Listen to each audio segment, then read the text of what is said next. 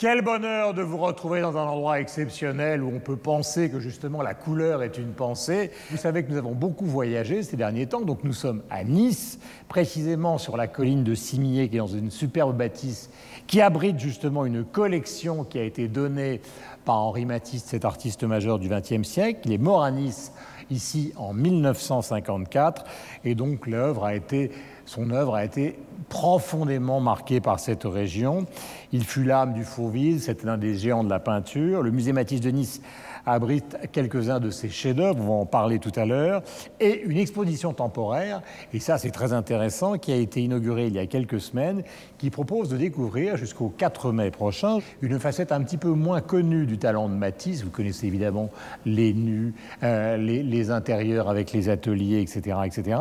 C'est celle de Matisse sculpteur. Cette exposition dont vous découvrez en ce moment même les images est intitulée Matisse Métamorphose et elle offre 84 pièces, en tout cas la vision de 84 pièces, une vision très riche de cet autre talent euh, donc d'Henri Matisse. Et nous sommes donc pour vous présenter ce nouveau numéro de 300 millions de critiques consacré à l'actualité francophone avec Yves Bigot qui est le patron de TV5 Monde. Donc quand on lui a dit Henri Matisse, bing, il a pris son avion, il est arrivé tout de suite. Mon cher Yves, bonjour. Bonjour. Catherine Pogona, ma chère Catherine, je suis ravi de vous accueillir, vous ah. représenter euh, bien évidemment Radio-Canada et je sais que l'idée même de rencontrer Matisse et de rencontrer les œuvres de Matisse vous a fait un plaisir inouï et nous sommes ravis que vous soyez là. Michel Serruti, un habitué de la radio-télévision mm. suisse et, donc Sylvestre de Fontaine, mon cher Sylvestre, bonjour. Bonjour Guillaume. La RTBF, nous sommes donc ici euh, euh, sur ce plateau qui est un peu particulier. La directrice des lieux, Claudine Gramont, viendra nous parler du musée tout à l'heure. C'est quand même un endroit assez exceptionnel en France. Mais tout de suite, nous allons passer aux instantanés. C'est un peu notre, notre religion au début de cette émission. Une photo et 20 secondes pour l'expliquer, en commençant par vous, mon cher Sylvestre. Un de nos trésors nationaux, Arnaud, est en euh, mauvaise posture, c'est le moins qu'on puisse dire. Il a un cancer du pancréas. Il avait annoncé qu'il remettait 13 dates de concert au mois de février. Et bonne nouvelle, il vient d'annoncer sa présence au BSF, le Brussels Summer Festival, au mois d'août prochain. Donc ça veut dire qu'il va sans doute un peu mieux. Michel. La Fashion Week s'étant terminée récemment, alors une photo d'une création d'un styliste couturier suisse qui monte, paraît-il, c'est Germanier, qui a la particularité eh bien, de créer une mode comme ça qui est festive, colorée, mais surtout qui travaille à partir de matériaux recyclés, une mode durable. Catherine. Moi, je vous amène de Nice à Saskatoon, en Saskatchewan, où ont lieu ces jours-ci les Juno. C'est euh, le galant de la musique canadienne anglophone, mais qui fait une belle place euh, aux musiciens québécois cette année. Il y a entre autres Alexandra Streliski, dont on avait parlé, la pianiste, qui est en nomination dans trois catégories, dont Album de l'année. Il y a Patrick Watson qui est là, les rappeurs Loud, Corias. Donc, euh, très hâte de voir si les Québécois vont gagner plusieurs prix. Moi, propose tout simplement donc tout ma sous la direction de Claudine Gramont. C'est donc dans la collection célèbre bouquin chez Robert Laffont. C'est un dictionnaire. Mon cher Yves. Alors d'abord, je sais dire Saskatchewan. Voilà. Non, mais c'est un exercice oui, euh, orthophonique. Hein. Saskatchewan. Voilà. Et donc, euh, je vous propose en fait la photo de la projection euh, d'un excellent documentaire de ma camarade Annette Lévy-Willard et c'est un documentaire qui est absolument excellent, d'abord parce que Annette est une grande spécialiste à la fois du féminisme, mais aussi des États-Unis, hein, où elle a euh, très longtemps été, notamment, euh, elle a été professeure, mais aussi la correspondante de Libération, pendant euh, des années. Et donc c'est un film très humain, donc bravo Annette. Voilà, tous les instantanés, vous les retrouvez sur le compte Instagram de l'émission. voici le sommaire. En 2016, Alain Babankou a occupé la chaire de création artistique du Collège de France. L'enseignement qu'il y a donné est réuni dans un livre dont nous parlerons. Le musée Marmottan-Monet à Paris propose Cézanne et les maîtres Rêve d'Italie, une exposition vouée à faire recette. Ce sera notre axe de discussion. La chanteuse française de jazz Anne Ducrot nous servira d'exemple pour évoquer les chanteuses de jazz francophones. Invités, instantanés et coup de cœur sont aussi au programme. 300 millions de critiques, c'est tout de suite. Puisque nous allons beaucoup parler de peinture, nous allons commencer par la littérature avec Alain Mabankou. Donc en 2016, l'écrivain et professeur franco-congolais, donc Alain Mabankou, romancier évidemment, vous le connaissez, euh, il a occupé la chaire de création artistique du Collège de France, donc dans le 5e arrondissement de Paris. Il a été le premier à aborder dans ce temple du savoir, c'est un peu l'élixir euh, français, la littérature et la culture du continent noir, des leçons magistrales dans tous les sens du terme qui sont réunies maintenant dans un ouvrage publié chez son éditeur, à savoir Grasset. Après avoir écouté quelques mots de l'auteur, nous en parlerons ensemble. Quand on regarde la naissance même de la conscience africaine, de la littérature africaine, de la pensée africaine, elle est née du fait qu'il y avait une description parfois très ridicule du monde noir. On pensait qu'il n'y avait rien là-bas, que nous n'avons pas inventé le fil à couper le beurre, que les Africains ont toujours été maudits depuis les temps bibliques, etc., etc. Eh bien, la littérature africaine est née en contradiction avec toutes ces thèses. Quand on a commencé à dire non, on ne veut plus lire des romans dans lesquels les Africains ne s'expriment que par des exclamations, les Africains ne sont que des personnages secondaires. L'Africain doit parler, le continent doit parler, et c'est là l'exacte naissance de la littérature négro-africaine par le cri et par la volonté de vouloir rétablir son humilité, son essence. Ma chère Catherine, euh, qu'avez-vous pensé de cet ouvrage? J'ai trouvé que c'est un ouvrage euh, nécessaire par un intellectuel joyeux, un homme aussi engagé que pertinent, euh, qui retrace donc l'histoire de la littérature africaine, mais surtout la perception de la littérature africaine, qui dénonce aussi, bien sûr, des préjugés, des clichés, et qui met au clair beaucoup de choses. J'ai été super intéressée par sa lettre au président Macron qui termine le livre où il parle de cette euh, mauvaise perception souvent qu'on a, comme, si la francophonie était seulement un prolongement de la France. Et il parle de la francophonie comme étant quelque chose de beaucoup plus complexe. Et il s'adresse au président Macron en lui disant, oui, je participerai à une réflexion sur la francophonie, mais quand vous vous engagerez aussi à offrir à tous les francophones ou à contribuer, disons, à libérer tous les peuples francophones pour que pour que la jeunesse puisse avoir ce qu'il y a de plus beau dans la langue française, c'est-à-dire la liberté. Et ça m'a fait penser beaucoup à un auteur québécois Dany Laferrière, qui est un grand ami de Alain Mabankou. Oui, euh, grand ami depuis 20 ans, qui lui est né en Haïti, mais qui dit qu'il est né comme auteur au Québec, qui est maintenant à l'Académie française depuis plusieurs années. Et euh, ensemble, ils s'admirent beaucoup. Et Mabankou a dit qu'il euh, aimerait avoir ce côté de Dany Laferrière qui arrive à s'adresser autant à quelqu'un qui n'a jamais lu de livre de sa vie qu'à un grand intellectuel. Et je trouve qu'ils ont tous les deux cette soif de liberté, mm-hmm. cette soif de parole aussi deux grandes gueules. Ah, ça c'est vrai. À bon coup, il est inutile de le présenter pour les téléspectateurs de TV5 Monde. Il est venu très mm. souvent, comme d'ailleurs Dany Laferrière. Euh, il a obtenu des récompenses euh, un petit peu partout dans le monde, hein, il faut le savoir. Il a été finaliste du Man Booker International Prize, du Renaudot 2006. Il est professeur titulaire. Alors ça, c'est le côté un peu bizarre, euh, titulaire de littérature d'expression française, donc à l'Université de Californie, donc à Los Angeles, la fameuse UCLA. Est-ce que ce livre, question à tout le monde, allons-y, est-ce que c'est un livre utile? Commençons par vous, mon cher ah oui, et j'envie euh, la France d'avoir une analyse euh, euh, telle que celle-là, enfin la, France qui voit l'Afrique. C'est le Congo. La France, ben oui, parce qu'en fait, ce qui se passe, c'est que ce qui est très intéressant dans ce livre, c'est qu'il passe en revue aussi la littérature coloniale. Donc il ose faire ça, et je trouve que c'est quand même très, très intéressant de sa part, et c'est un euphémisme de s'attaquer à cette littérature coloniale en expliquant pourquoi on en est arrivé là. Mhm. Pourquoi la littérature africaine est une littérature notamment de rébellion ou une, littérature d'opposition face à cette euh, littérature coloniale. Et euh, pour un Belge, c'est euh, très salvateur de, voir les choses comme ça, parce que chez nous, ce débat n'est pas là, malheureusement. il devrait y être, ce débat.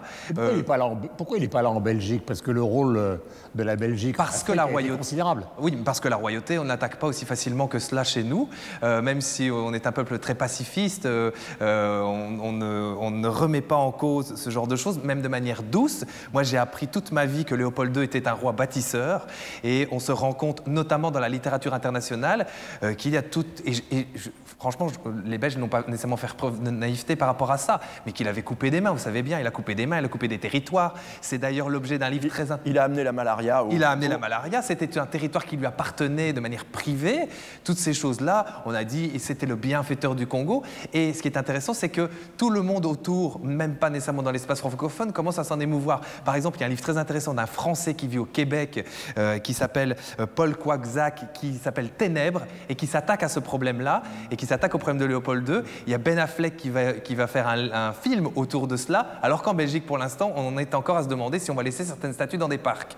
Voilà. Et donc, c'est très intéressant pour nous de voir qu'il existe un livre de ce type-là. Moi, j'ai cherché beaucoup dans le livre pour voir si on parlait de la Belgique. On en parle juste un tout petit peu en parlant du Rwanda et du Burundi. Voilà, le poète Grégoire Glissant, lui aussi, s'est beaucoup intéressé à, à, ces questions euh, pour justement la littérature des Caraïbes. Vous avez évidemment quelqu'un qui a vécu en France qui s'est beaucoup intéressé à son pays avec qui il y avait des rapports très compliqués, c'est James Baldwin.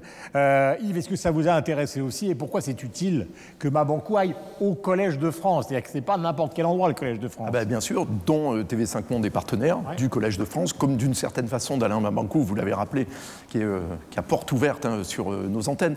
Mais alors c'est plus que utile, c'est essentiel.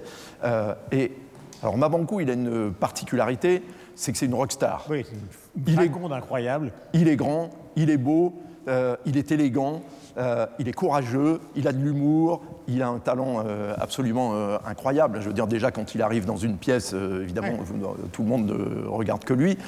Et effectivement, il a cette, en plus de son talent pur hein, d'écrivain, de, de, de, romancier et d'intellectuel, il a effectivement la posture que décrivait Sylvestre, qui est d'être le critique le plus intéressant et malgré tout constructif dans sa euh, critique de euh, la francophonie. Lui, en fait, ce qui euh, revendique, mais vous l'avez très bien expliqué aussi, Catherine, c'est que il dit la francophonie c'est formidable, mais on a besoin que vous alliez jusqu'au bout des exigences démocratiques, euh, notamment, et de respect euh, des droits de l'homme, et donc derrière les droits de l'homme, les droits des femmes, les droits des enfants, etc., la tolérance, la diversité, le développement durable, hein, toutes les valeurs de la francophonie.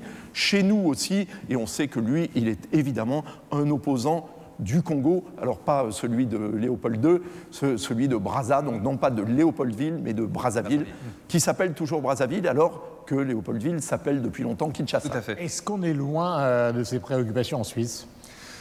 Ah oui, alors d'un point de vue purement historique, oui, on en est loin, puisque la Suisse n'a jamais eu officiellement de, de, de colonies, enfin, puis même officieusement, elle n'en a pas eu. Maintenant, euh, moi j'englobe la Suisse, alors c'est un regard peut-être subjectif, mais j'englobe la Suisse dans les puissances occidentales coloniales. Ah, dans la francophonie déjà. Hein. Elle est dans la francophonie, et puis elle a participé, je ne sais pas, au, au, financement, on va dire, de, de l'œuvre coloniale, on va dire ça comme ça. Donc non, non.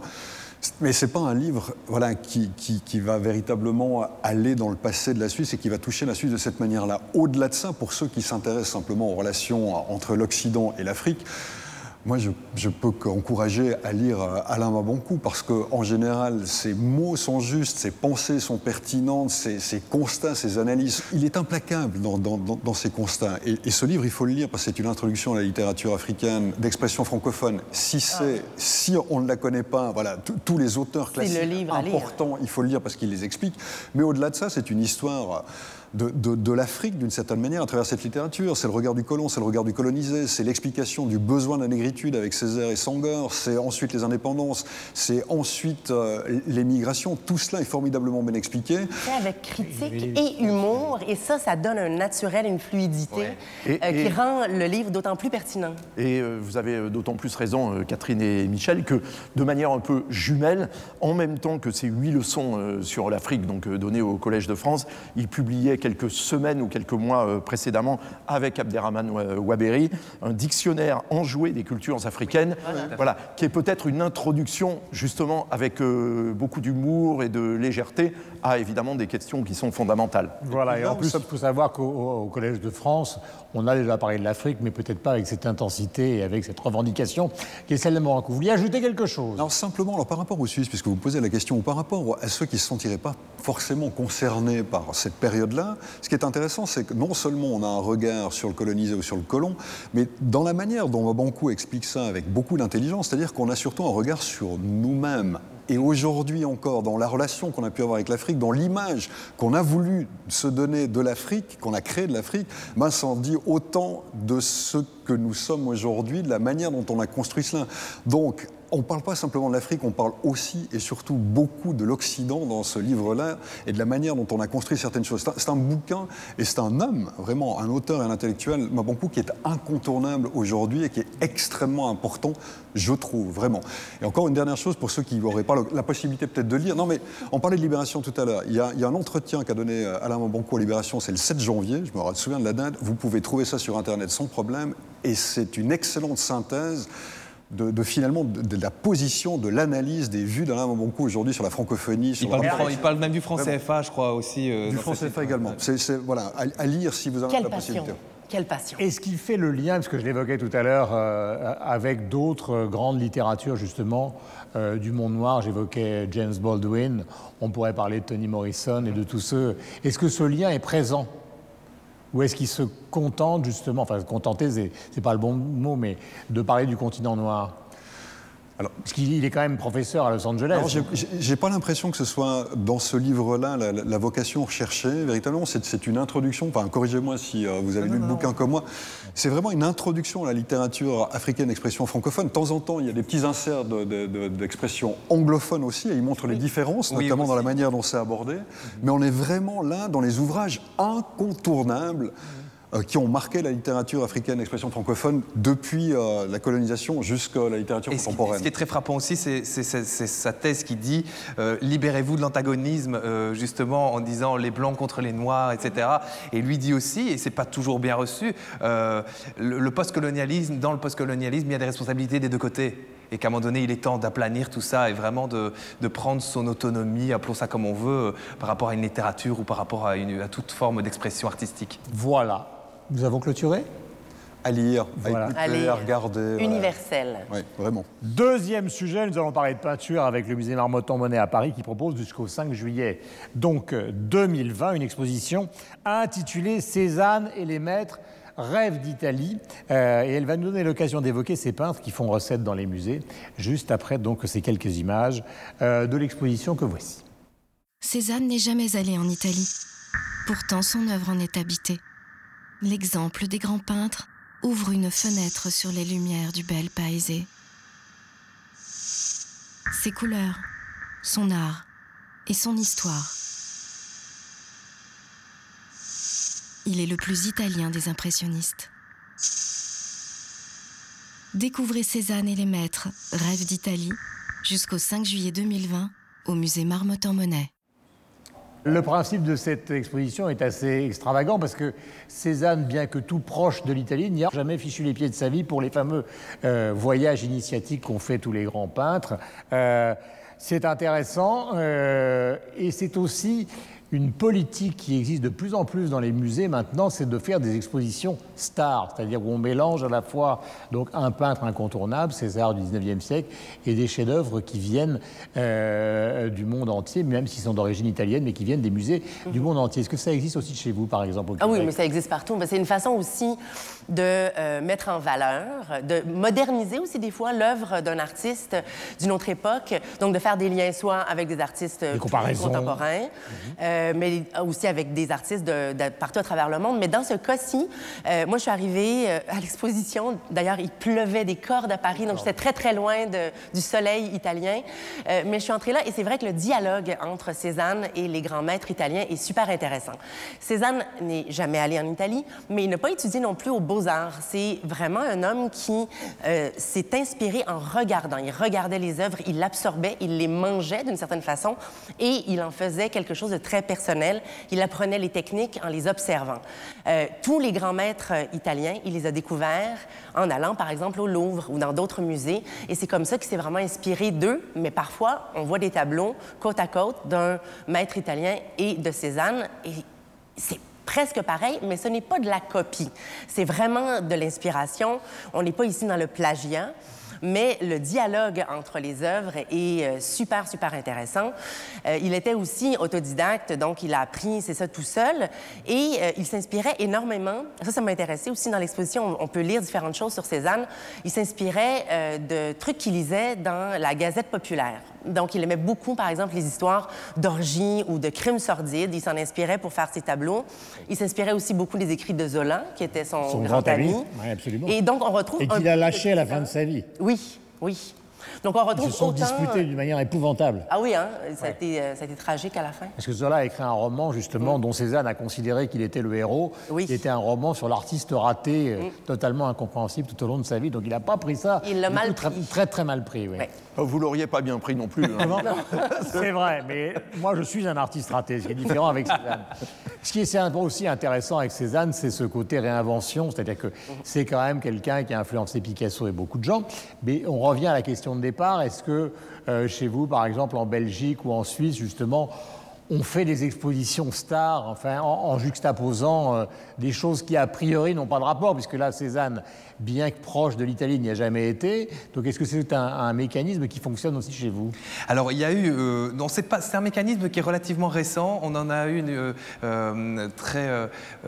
les confrontations. Très près de nous, oui. C'était le Wim Delvoye qu'on mettait face à des grands maîtres flamands, puisque le, le, flamand moderne et le flamand ancien.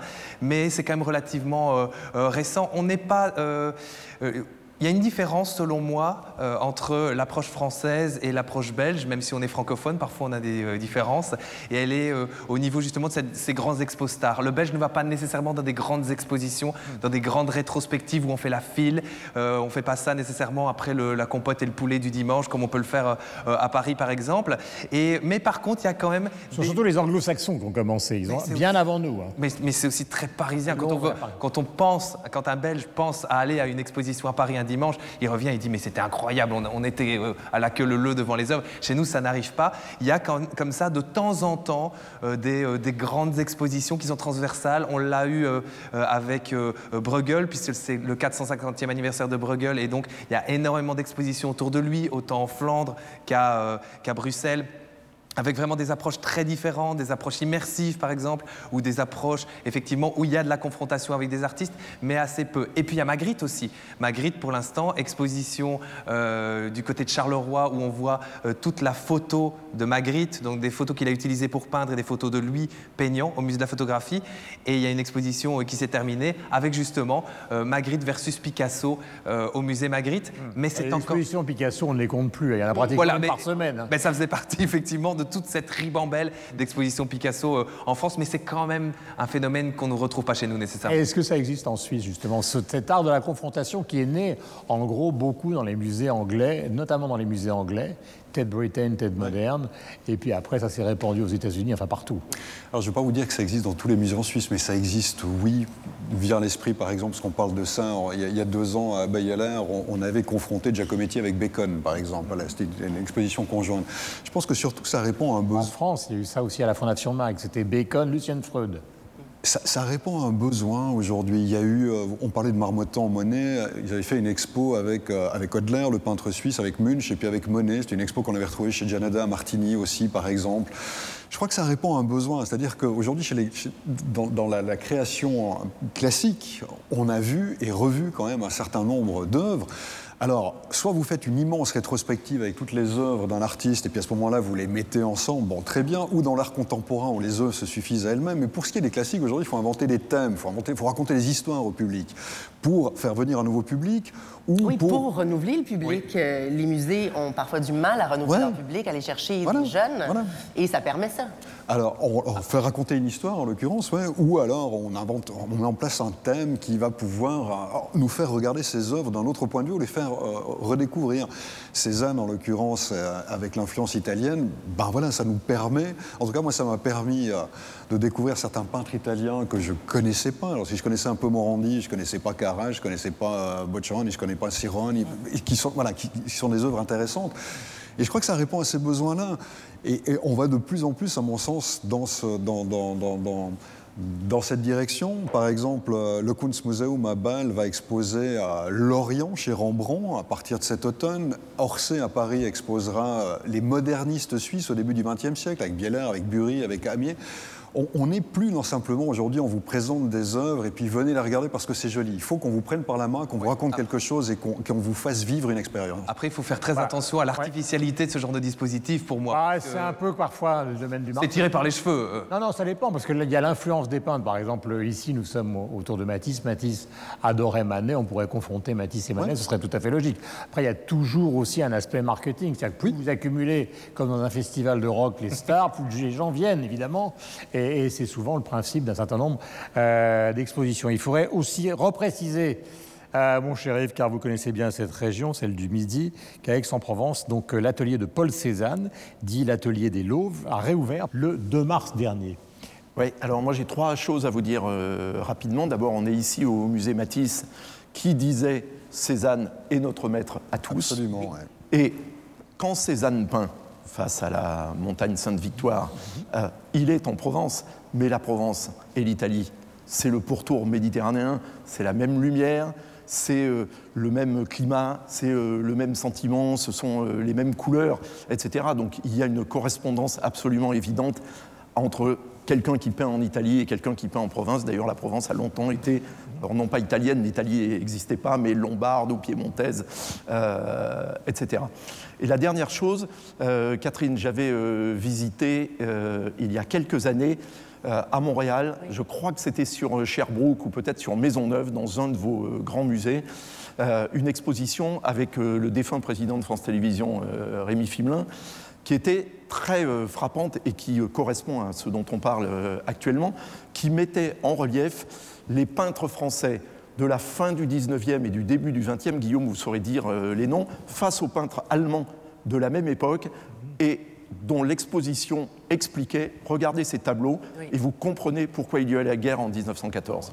Parce que la différence était mon- monumentale. Ah les oui. impressionnistes et les réalistes, en fait. Oui, c'était ça, c'était un choc. C'était une sorte de choc. Il faut savoir aussi quand même dans cette histoire que Cézanne a vendu très peu de tableaux tout au long de sa vie, que son père trouvait que cette vocation d'autodidacte était insupportable. Son père était un, riche euh, habitant d'Aix-en-Provence et qu'il y a eu cette bataille justement euh, qui est très intéressante euh, avec Zola qu'il a soutenu tout au début de sa vie et à la fin qui lui a dit t'es un raté finalement ce que tu fais ces aplats ce manque de réalisme tout ça ne passera jamais euh, à la postérité. Il s'est totalement trompé, Émile Zola, comme quoi euh, on n'est pas toujours euh, totalement lucide sur cette amitié qui, a- qui est née au lycée. hein. Oui. Ils étaient à l'école ensemble quand ils étaient tout jeunes, tout jeunes, tout jeunes, du côté d'Aix-en-Provence. Donc si vous allez à Aix-en-Provence, n'hésitez pas à aller revoir cet atelier donc, de Paul Cézanne qui a rouvert le 2 mars dernier. Il n'est pas très connu des Français, mais il est très souvent, et, et très souvent visité par des touristes étrangers. C'est toujours émouvant. Puis allez vous balader dans la montagne Sainte-Victoire, puisque vous verrez, vous imaginerez justement Cézanne montant avec son chevalet et avec ses couleurs dans la montagne, quittant le matin l'atelier pour aller, parce que c'est aussi une des grandes caractéristiques de cette génération-là, pour aller peindre dehors. Et donc ne pas faire euh, des guerriers grecs. euh, Ce, ce qui est plus facile, euh, Guillaume, que pour l'école néerlandaise, par exemple. C'est vrai, c'est vrai. Mais une grande, partie des, une grande partie des pompiers, de ce qu'on a appelé les pompiers, continuent à peindre dans des ateliers avec une lumière particulière. Et c'est la révolution qui a amené Cézanne et beaucoup d'autres. Nous allons maintenant accueillir, et nous l'accueillons avec beaucoup de plaisir, Claudine Gramont, qui est donc la directrice euh, de ce musée Matisse, où nous sommes installés donc cette semaine. Ma chère Claudine, bonjour et bienvenue, nous sommes ravis d'être chez vous. Vous êtes historienne de l'art. On va d'abord présenter le lieu, puisque Matisse est arrivé, si ma mémoire est bonne, euh, ici à Nice euh, en 1916. Il y est resté pratiquement jusqu'à la fin de la- sa vie. C'est un homme du Nord. hein. On oublie de penser que, que cette famille, qui est celle des Matisse, sont des gens qui habitaient donc dans le nord de la France. Pourquoi est-il venu s'installer ici? À quoi correspond ce lieu? Alors pourquoi est-il venu? Il s'installe ici en 1917. Nous sommes à la fin de la guerre. Et il quitte Paris. Je crois qu'il a envie de solitude, de retrait. Et surtout, au départ, il ne pense pas du tout s'installer. Il vient, euh, il descend du train, euh, il va à l'hôtel, il, il pleut, et tout d'un coup, il pleut Un beaucoup. tableau extraordinaire. D'ailleurs, un des premiers tableaux qu'il a réalisé ici, c'est une vue de la, Magnifique. de la promenade sous, qui- une- sous un torrent. de- tempête à Nice. tempête terrible. Avant-hier, c'était la tempête à Nice, voilà, ce, ce- ce genre de, temps. Et puis, le lendemain matin, la, la- magnifique. Et là, bon, donc, euh, je pense qu'il s'est pris un coup sur la tête et il, a, il est resté.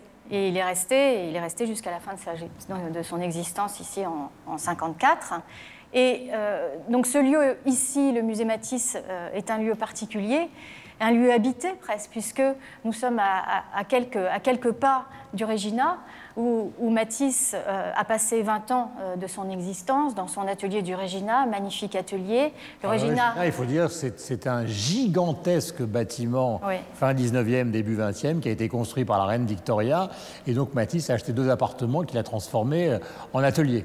Alors l'appartement, l'atelier, euh, Matisse, comme Picasso, vit dans son atelier. Ça, c'est important aussi de, de comprendre cette, ce lieu comme, comme ça.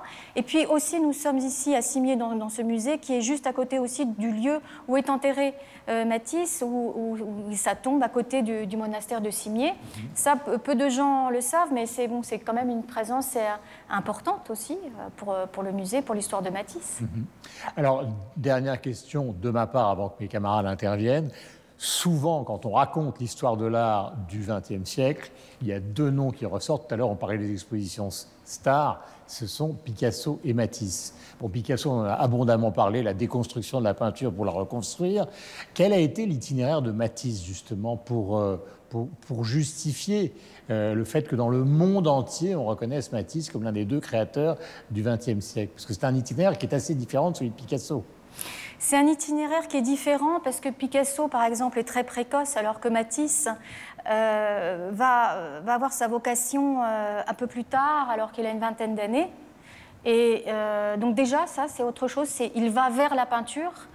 Euh, donc, euh, et, et à partir du moment où il a décidé de devenir artiste, il devient artiste contre l'avis, bien sûr, de, de sa famille, qui, qui ce sont des négociants du Nord, et ils sont euh, paniqués à l'idée que leur fils va devenir artiste. Comme Cézanne. Voilà, c'est un peu la même histoire. Et euh, sa traversée du XXe siècle, euh, on a fait ici d'ailleurs une, exposition Matisse-Picasso euh, que j'ai eu l'immense plaisir de faire et l'immense honneur pour moi de pouvoir accrocher ces deux, artistes ensemble parce que je me suis rendu compte qu'en les mettant, à chaque fois que vous mettez, vous accrochez une, peinture ou un dessin de Matisse à côté d'un dessin de Picasso, ça marche. Systématiquement, ça marche. Donc c'est vous dire l'intensité du lien qui relie ces deux, ces deux artistes. C'est- extrêmement Qui se connaissaient et qui se respectaient important. énormément. Oui. Alors, question Sylvestre, parce qu'il faut aussi parler de politique muséale euh, avec vous, Sylvestre. Oui, euh, alors je viens de Belgique, c'est pas très loin du nord de la France, quand on connaît un peu la géographie. C'est pas très loin euh, du Cateau-Cambrésis où est né euh, Matisse, où il y a aussi un musée Matisse, donc aux deux extrémités de la France, euh, en restant dans la géographie. Quelle, quelle est l'articulation justement avec ce musée-là? Quelles sont les œuvres qu'on trouve ici, qu'on ne trouve pas chez eux? Puisque je crois que ce- c'est la famille qui a euh, alimenté les deux, fonds. Oui, alors ça, c'est vraiment une particularité française, le fait qu'il y ait deux musées Matisse euh, dans un même pays. C'est quand même euh, assez surprenant.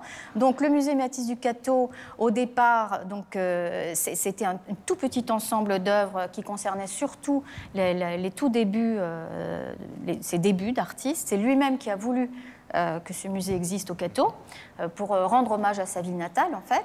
Et puis, le musée Matisse de Nice, je dirais, est plutôt orienté vers euh, euh, la dernière partie de l'œuvre, avec quand même, on, a, on, on conserve notamment un très grand ensemble de gouaches découpées qui, est- qui caractérise vraiment la dernière partie de l'œuvre de Matisse. Voilà ce qui pourrait, je dois dire, différencier les deux musées. Aussi, le musée Matisse euh, du Cateau est un musée qui, euh, qui accueille aussi d'autres artistes comme Herbin, qui accueille aussi la Donation Thériade. Donc, ce n'est pas un musée strictement monographique, alors qu'ici, nous sommes vraiment que Matisse. Catherine, question. Une grande question, la question qui tue. Quand est-ce qu'on va pouvoir voir une exposition? Matisse, peut-être euh, même pilotée par vous, à Montréal? Peut-être. Peut-être. euh, nous, nous- nous sommes en tout cas en contact avec Nathalie Bondil. Oh, ça commence bien. Voilà, au- du musée des, des Beaux-Arts de Montréal, que dont j'admire beaucoup euh, le travail. Euh, et sa conception d'ailleurs aussi du musée. Et je- je- on, on a un projet dont je ne peux pas vous dévoiler le sujet, malheureusement, à l'heure actuelle, puisque rien n'est décidé, mais je- j'ai bon espoir. Ah, très bien. Bonne Question, Michel. Alors, euh, une relation qu'il y a et qui est existante avec la Suisse, c'est euh, c'est le Kunsthaus de Zurich, puisque l'exposition temporaire qui est ici, notamment sur la sculpture, ce qu'on connaît moins, on va dire, de, de- de Matisse, a été faite en lien avec le Kunsthaus de, de- de Zurich. Moi, j'entends toujours euh, que c'est devient de plus en plus compliqué entre musées de se prêter des œuvres, de mettre euh, peut-être des expositions conjointes euh, en place pour les questions d'assurance, pour les questions d'attrait. Ça, a été- simple, ça a été une évidence de, de- de travailler, parce que finalement, vous avez prêté beaucoup d'œuvres, plus que l'inverse, dans cette exposition au Kunsthaus de Zurich. Oui, alors quand ma collègue de Zurich est venue, Sandra Gianfreda, que je connaissais déjà parce qu'on avait travaillé ensemble, effectivement, elle est venue en me disant, euh, bon, quasiment, en fait, euh, je vais t'emprunter euh, quasiment toute ta collection de sculptures. Donc, pour moi, il était évident que... qu'il fallait qu'on fasse aussi l'exposition. Et donc euh, ça s'est fait, je dois dire, assez naturellement. Et ça nous a permis tout simplement, par exemple, de faire un catalogue ensemble. Euh, voilà, les partenariats, euh, c'est effectivement compliqué, mais c'est toujours souhaitable, à mon avis. Et on a, on a, C'est presque On une a- réponse suisse. oui, finalement, c'est contagieux. Et Alors, question, Yves. oui. Alors, euh, ben, pour moi qui euh, ne connais pas grand-chose à l'histoire euh, de l'art, euh, est-ce que vous pouvez m'expliquer quelle est la différence entre le pointillisme et le fauvisme dont euh, Matisse est euh, le départ? Alors, oui, on a ici justement une œuvre de la collection qui illustre très très bien ce propos, qui est euh, Madame, euh, Madame Matisse euh, au bord de l'eau. On est en 1905 à Collioure. Matisse rencontre Signac en 1904, donc le néo-impressionnisme et le divisionnisme, donc est très important pour lui. Donc c'est un, un premier pas déjà vers une couleur qui va être de pointillée, ça veut dire qu'elle ne va pas épouser la forme. Donc déjà, ça c'est un premier pas. Mais dans une œuvre fauve, ça va au-delà parce que là, la couleur devient quasiment abstraite. Elle devient, on est beaucoup plus de l'ordre de l'expression d'une intériorité que de l'ordre d'une description d'un phénomène physique extérieur. Mais C'est donc plus spirituel. Oui, exactement. Alors, on a parlé souvent du rôle du Monet avec les grands abstraits américains, mais Matisse aussi. C'est-à-dire qu'il n'y aurait- certainement pas de Barnett Newman, s'il n'y avait pas eu de Matisse, il n'y aurait certainement pas. Tous ces. de Marc Rothko, s'il n'y avait pas eu Matisse, que- ils l'ont beaucoup regardé. euh, Je dois dire que là, vraiment, son fils qu'on va exposer, euh, le- Pierre Matisse. donc. Pierre Matisse, donc, euh, qui a été le- un, un grand marchand d'art à New York dans les années 30 jusqu'aux années 70, a eu un grand rôle puisqu'il a euh, montré l'œuvre de son père en Amérique, dans sa galerie, mais aussi il a, il a fait en sorte que les grands collectionneurs et donc les grands musées américains euh, achètent des œuvres de Matisse. Alors, une, des, quand on pense par exemple à la, salle si importante qui est toujours accrochée de la même façon d'ailleurs, à quelques exceptions près euh, au MoMA, euh, cette salle, par exemple avec le grand intérieur rouge, évidemment, euh, Rothko a vu le, le grand, tout- tous ces grands, tous les, tous les artistes expressionnistes abstraits américains ont vu, de la même manière qu'ils ont vu à Los Angeles euh, la porte-fenêtre à Collioure, ce grand tableau avec la surface noire de 1914. Elle a été exposée à Los Angeles dans les années 70. Mais Très justement, ça amène à une question de fond. Comment se fait-il que les Français aient très peu acheté Matisse, qui était quand même une sorte de héros national, comme ils ont d'ailleurs très peu acheté Picasso, alors que c'était en bas de chez eux, si je puis dire, et que toutes les grandes œuvres soient parties à l'étranger Ah, j'ai- là, là, le- premier a, a vraiment euh, déclenché la, la- la première vague d'achats importante, c'est Jean Cassou. Euh, on est juste après-guerre, au moment de la naissance du musée d'art moderne, euh, en 46. Et euh, déjà, Matisse était après. trop cher. Déjà, Matisse était trop cher. Alors pourquoi? Là, je, je pense qu'il y a peut-être un décalage, un décalage de regard. un- une- en tout cas, effectivement, euh, c'est une Il y a- il y a réalité. cette bizarrerie que l'art euh, moderne soit né avec de Manet jusqu'à euh, Matisse, Picasso, en grande partie en France, ou- soit des Français, soit des, des artistes Ouais. étrangers qui sont venus en France, et les Français les ont regardés, ils n'ont pas acheté, et c'est parti en Russie, c'est parti euh, en Angleterre, c'est parti euh, Euh, aux Guillaume, États-Unis, etc. nul n'est prophète dans son pays. Nul n'est prophète dans son pays. Exactement. Merci Claudine. Voici donc le livre euh, que vous avez consacré euh, sous votre direction donc à Matisse. S'appelle tout simplement Tout Matisse. C'est dans la collection bouquins chez Robert Laffont. Nous allons parler de musique. Euh, nous avons commencé par la littérature, un long détour par la peinture, c'est nécessaire, avec Anne Ducrot pour son nouvel album. La chanteuse de jazz Anne Ducrot s'est attaquée à quelques standards anglo-saxons de la pop ou du jazz qu'elle a décidé de revisiter. Après cet extrait, nous parlerons des chanteurs et des chanteuses de jazz francophones et nous nous demanderons s'il y a un salut possible en dehors des titres anglo-saxons quand on aborde ce style. Regardez et écoutez.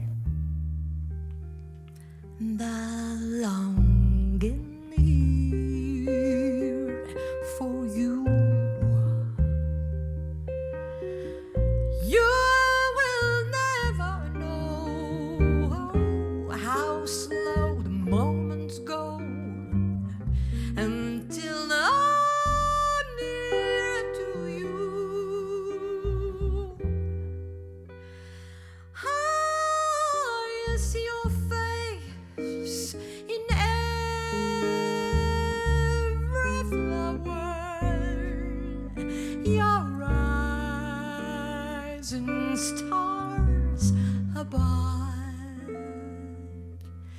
It's just the thought of you, the very thought of you. My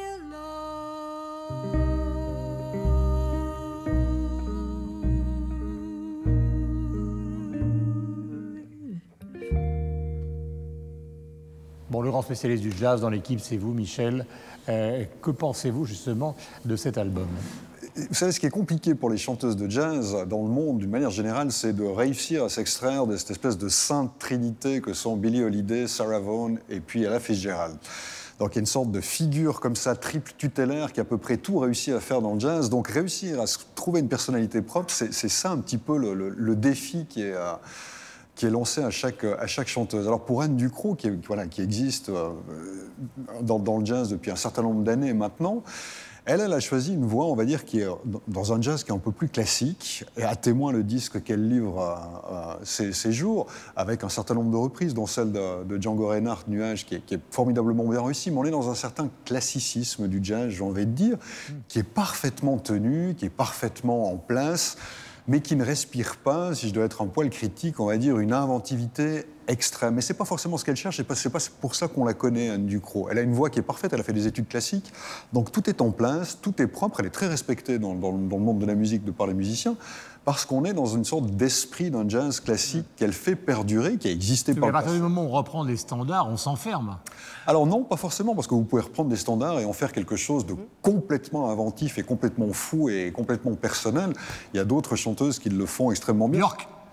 Alors dans la pop ou Non, mais elle a repris les, elle a repris les standards du jazz. Même, même avec une pièce de musique classique, on peut, euh, Ouais. de, de par le- la manière dont on euh, euh, gère son orchestre, euh, apporter sa touche personnelle. euh, Ouais. Donc on Et le pas obligé sentiment concernant justement Anne Ducrot, le projet. Le projet se veut classique, mais est-ce qu'on peut en sortir? Mais oui, Cécile McLaurin-Salvant, par exemple, je vais le faire rapide, qui est aujourd'hui une des figures du jazz vocal féminin et francophone en l'occurrence, puisqu'elle est moitié haïtienne, moitié américaine et qu'elle s'exprime très bien en français, est capable de le faire et elle le fait. Mais après, c'est des choix esthétiques et des choix stylistiques. Catherine, et après? Ben, euh, Anne Ducrot, sur ce disque-là, reprend aussi des grandes chansons pop, euh, du George Harrison, elle reprend Your Song, et moi, je dois dire que j'ai souvent du mal avec les reprises jazz de chansons pop. C'est rarement aussi bon que l'original, et souvent, on se rapproche de la musique d'ascenseur. C'est de la musique qui est assez édulcorée. Je suis pas fan, mais là ici, je trouve que c'est pas très réussi. Euh, elle est pourtant très très fan de Ella Fitzgerald, mais là je vais citer euh, France Gall.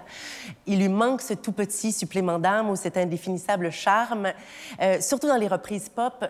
Je trouve ça trop lisse. Pourtant, Anne Ducrot l'a dit elle-même que euh, la musique jazz est souvent une musique qui revendique, une musique qui dérange, qui est subversive.